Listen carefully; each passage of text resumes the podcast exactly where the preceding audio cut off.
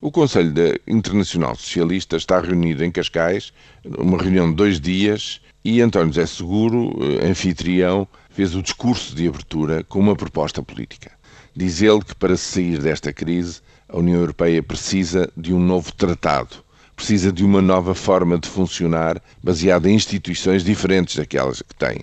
Uma federação significa, tipicamente, um sistema com duas câmaras legislativas um Parlamento Europeu, representante dos cidadãos, tal como existe hoje em dia o Parlamento Europeu, voto direto de todos os cidadãos na proporcionalidade das populações em cada um dos países, e depois uma segunda Câmara, onde cada um dos membros da União tem o mesmo número de vozes e de votos, pondo todos em igualdade de circunstâncias. E é pela conjugação da vontade destas duas perspectivas a dos cidadãos e a dos países ou Estados-membros da Federação, que tipicamente se poderia, de uma forma mais equitativa e mais equilibrada, avançar com propostas políticas, de política económica, de política orçamental, financeira, etc. Esta é a perspectiva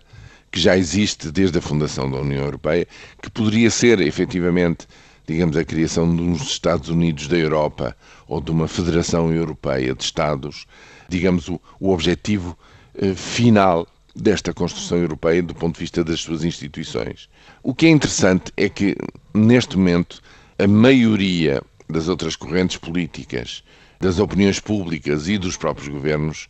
não está para aí virado, não se prevê nos tempos mais próximos que possa haver um desenvolvimento nesse sentido da criação de uma Europa federal. Mas, ao mesmo tempo, também é muito interessante verificar como esta crise, que tem-se uma gênese financeira, de facto estilhaçou completamente o Tratado de Lisboa. Quando ele foi aprovado, imaginou-se que ele traria, digamos, a estabilidade e um funcionamento mais claro e mais simples entre as instituições europeias,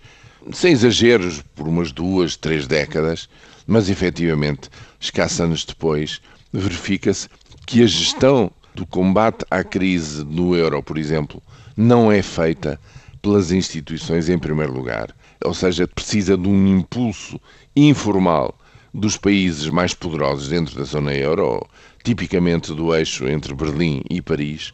para que as coisas possam ir avançando e ao longo dos últimos dois, três anos, a muito custo se conseguiu começar a responder a esta crise, da qual estamos longe ainda de sair todos bem desta história. Portanto, para já, não se prevê que haja a possibilidade de um tal desenvolvimento político na Europa, mas o que é certo é que toda a gente fala de que é preciso mais solidariedade, mais união a nível da política económica, da política orçamental e da tomada de decisões políticas em termos gerais. Como é que isso se faz e em que direção se faz? Não é de todo claro, mas vai ser este um tema de debate seguramente para os próximos tempos.